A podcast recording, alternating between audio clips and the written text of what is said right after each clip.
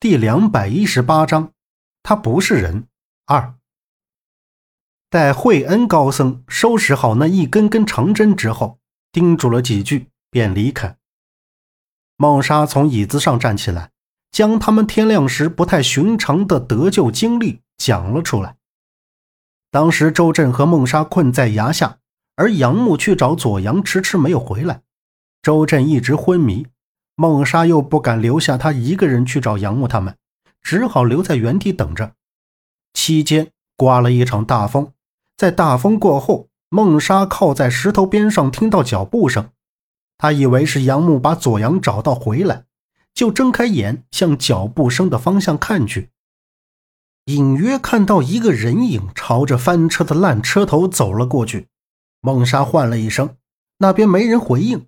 接着就听到车里一系列翻动的声响，像是在找什么东西。喊了几声，还是没有回应。孟莎警惕起来，她向车的方向走着，一直扫视着车子。翻找东西的声音还在，于是她加快了步伐。当她站到车子边上，翻动停止了。她紧握拳头，一步转到车的对面，竟发现没有人。直到天快亮的时候。孟莎看到一个人朝他们走过来，当走到近处时，孟莎感到十分意外，眼前的人竟是那天半夜盛姜汤水给他们喝的曲梅。曲梅依然穿着那天红格子的衣服，她胳膊上挎着一个篮子，表情很怪异，因为她眼珠瞪大了，注视着，嘴角抽动了两下，似乎是在笑，同时。也露出很奇怪的神情，看着孟莎和昏迷中的周震。就在这时，周震从昏迷中清醒过来，曲梅不由神色变得不自然，但只是一刹那，又恢复正常。孟莎想问他，这么黑怎么会出现在这里？可还没等他说话，曲梅就自己出了声，说自己是从村里刚回来，路过这里就看到有人在这边。他观察了一下。又看看左后面摔得惨重的车子，问他们伤的重不重，需不需要他先回去找人。周震扶了扶头，就开始询问其他人。孟莎告诉他，杨木大概三四个小时没有回来。就在周震站起身说要去找杨木他们时，躺在地上的车厢门子突然悬空，直线朝周震他们飞了过来。周震立刻喝道：“让孟莎和曲梅闪开！”那扇已经变了形的门重重地掉在了地上，就见一只红毛的大猩猩从车子侧面大摇大摆地走了过来。三个人是眼神顿时一变，曲梅指着左边的方向让他们跟他走。于是曲梅跑在前面，孟莎和周震跟在他身后，大猩猩紧紧追在后面。周震从地上取了石头，边跑边冲着大猩猩砸过去。跟着曲梅爬上一个石坡之后，孟莎被大猩猩抓住了小腿，摔了下去。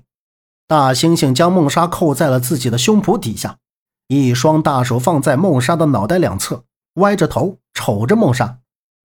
周震和曲梅在上面紧张地看着。周震冲大猩猩吼着，眼看大猩猩的上半身缓缓地靠近孟莎，周震气愤地从旁边下来，抄起一块石头，移着步子向其靠近。曲梅立在石坡上瞅着，然后他从竹篮里取出一块带着血丝的骨头，冲着大猩猩的前方扔了过去。